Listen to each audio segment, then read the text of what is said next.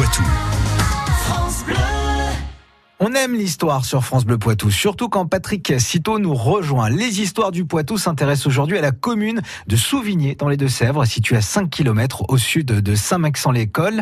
Cette commune a la particularité d'abriter un musée de la vie rurale et de la coiffe. Une exposition sur les noces d'antan s'y tient actuellement.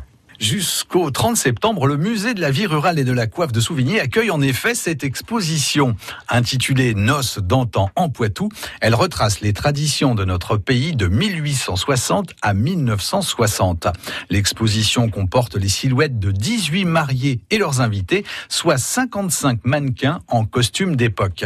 Elle est ouverte au public jusqu'au 30 septembre, les samedis et dimanches de 14h30 à 18h30. Très bien, et qu'y a-t-il d'autre un peu dans ce musée? C'est toute la mémoire d'un autre foire en Poitou qui s'anime dans ce musée créé en 1991. Implanté dans un prieuré du 15e siècle, cet espace met en avant les objets du quotidien et les gestes de jadis dans cette salle d'exposition. Vous allez ainsi pouvoir déambuler dans un intérieur paysan du 19e siècle. Un espace dédié aux vanneries traditionnelles et une salle de broderie vous permettront notamment de découvrir les savoir-faire d'antan.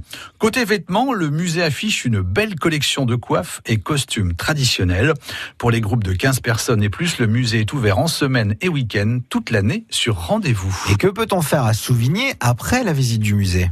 Vous pourrez prolonger votre découverte de la commune en allant à la rencontre du patrimoine local. Un petit chemin de 500 mètres de long est notamment jalonné de panneaux explicatifs sur le patrimoine de Souvigné.